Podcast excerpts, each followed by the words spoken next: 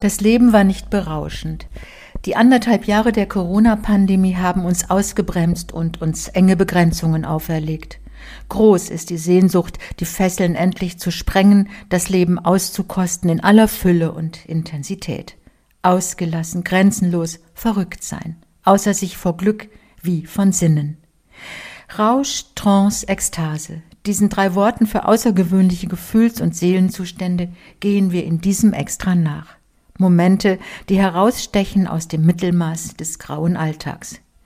Wir genießen die perlende Leichtigkeit, wenn Grenzen verschwimmen, die Kontrolle entgleitet, in Teilen wenigstens. Am ehesten akzeptiert und gepflegt ist noch der Rausch. Alkohol in Strömen gehört zu jedem großen Fest dazu und Tabak und anderes Kraut.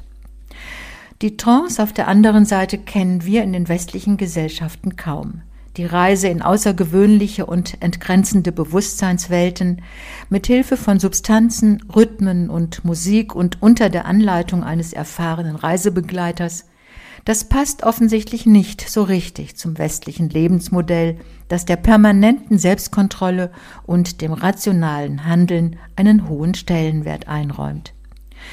Denn das vereint Rausch, Trance und Ekstase dass alle drei vorsätzlich herbeigeführte Bewusstseinszustände sind, die die Grenzüberschreitung in unbekannte Welten suchen. Geduldet werden sie als kleine Alltagsfluchten, als kurzzeitigen Verstoß gegen die allgegenwärtigen Rationalitätsnormen. In diesem Extra-Thema erzählen Menschen von berauschenden oder gar ekstatischen Momenten des Lebens. Sie können uns plötzlich im Kino ereilen, Sie sind durch die Jahrhunderte und in allen Kulturen immer auch ein Thema für die Kunst. Die Tänzerinnen und Tänzer in den Diskos der Großstadt suchen die ekstatische Verschmelzung mit dem Rhythmus und der Gemeinschaft. Auf Volks- und Gemeinschaftsfesten hat der Rausch traditionell einen geradezu rituellen Platz. Dabei kommen auch die Schattenseiten in den Blick. Wenn sich das Glücksgefühl eines gelegentlichen Alkoholrausches umkehrt in die Sucht nach immer mehr und immer länger. Wenn die durch Pillen hervorgerufenen kurzen Glücksmomente nicht mehr ausreichen und am Ende die körperliche und seelische Zerstörung droht. Und dann gibt es noch die Wege in die inneren Welten. Auch das ist eine Form der Entgrenzung, die seit Jahrhunderten in den Kulturen und Religionen geübt wird etwa bei den sich in Ekstase tanzenden Derwischen im muslimischen Sufi-Orden oder bei den christlichen Mystikern. Solch eine ekstatische Gottesverliebtheit erleben Menschen manchmal ganz für sich im stillen Kämmerlein, manchmal in der ekstatisch bewegten Gottesdienstgemeinschaft. Rausch, Trance, Ekstase.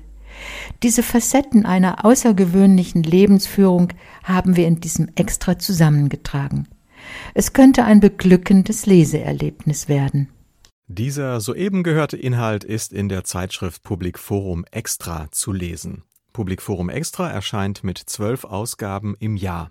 Das Extra-Thema hat einen Themenschwerpunkt, betrachtet aus verschiedenen Blickwinkeln. Das Extra-Leben beschäftigt sich in Form von Geschichten, Reportagen, Gesprächen und Essays mit kulturellen und gesellschaftlichen Entwicklungen und Werten.